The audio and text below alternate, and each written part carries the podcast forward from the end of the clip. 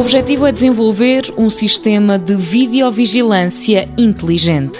Além das câmaras de vigilância, que são comuns neste tipo de sistemas, nós temos também a inclusão de alguns robôs que auxiliam nas tarefas de vigilância e também estamos a desenvolver uma interface com dispositivos móveis, com tablets, que permita aos seguranças ter uma interação mais próxima com o sistema. Francisco Melo é o coordenador do projeto Mais S. Do ponto de vista científico, aquilo que nos interessa é o desenvolvimento de técnicas de inteligência artificial que permitam controlar o robô. Técnicas que, como explica o professor do Instituto Superior Técnico e investigador do INESC ID, podem ter outras aplicações. Podemos ter o mesmo tipo de técnicas utilizadas para controlar os robôs, para ter, por exemplo, robôs em espaços públicos a fazer atendimento às pessoas, atendimento de um ponto de vista muito simples, que é, por exemplo, conduzir pessoas a locais e coisas desse género. Por exemplo, eh, hoje em dia, com o envelhecimento que há da população, começa-se a assistir a preocupação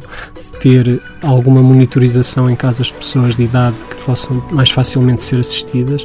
Portanto, este tipo de tecnologia com ou sem os robôs poderia também ser utilizada eh, nesse contexto. A trabalhar neste projeto estão mais de 15 pessoas de quatro instituições. O Mais S surge através de uma parceria com a Universidade Carnegie Mellon.